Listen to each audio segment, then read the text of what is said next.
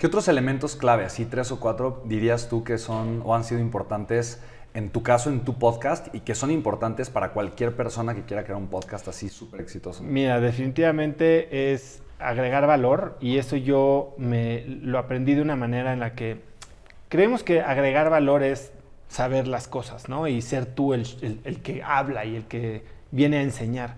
Y creo que ese es un grave error del podcastero eh, principiante, porque cree que tiene que ser él el que brilla y no su invitado. Y el invitado tiene todo. Si tienes un buen invitado, ya hiciste tu chamba.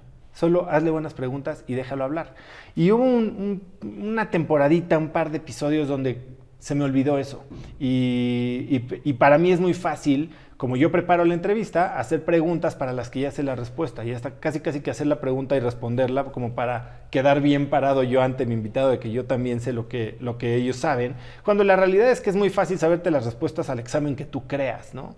Pero no es real. Entonces yo creo que una de las cosas que tienes que tener muy claro es que la estrella no eres tú, la estrella es tu invitado y entre más trabajes porque tu invitado quede como la mayor estrella, mayor te salpica inclusive este aura de conocimiento. Tercero es eh, la frecuencia. Yo no soy fan de las temporadas. Yo no soy fan de desenganchar a la gente. Yo llevo tres años y medio publicando un podcast cada semana, un newsletter cada semana, y así va a ser hasta que algo muy malo pase.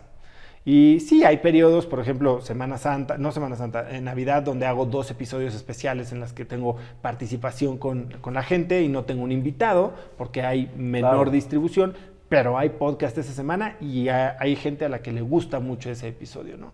Y tercero, creo que tienes que ser muy respetuoso de, de la gente, ¿no? Tu audiencia te está regalando media hora, una hora, dos horas a la semana, y con esa facilidad le cambia y nunca te vuelve a oír. Entonces, empezar a vender entrevistas, hacer entrevistas porque tienes un interés en, un interés medio oculto y estás medio que pagando con ese tiempo aire. La verdad es que la atención de tus escuchas no es tuya para regalar. De acuerdo.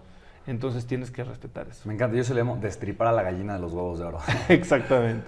Sí, se me hace espectacular. wow, eh, ¿cómo le haces o cómo le has hecho tú? ¿Cuál es tu fórmula, por así decirlo?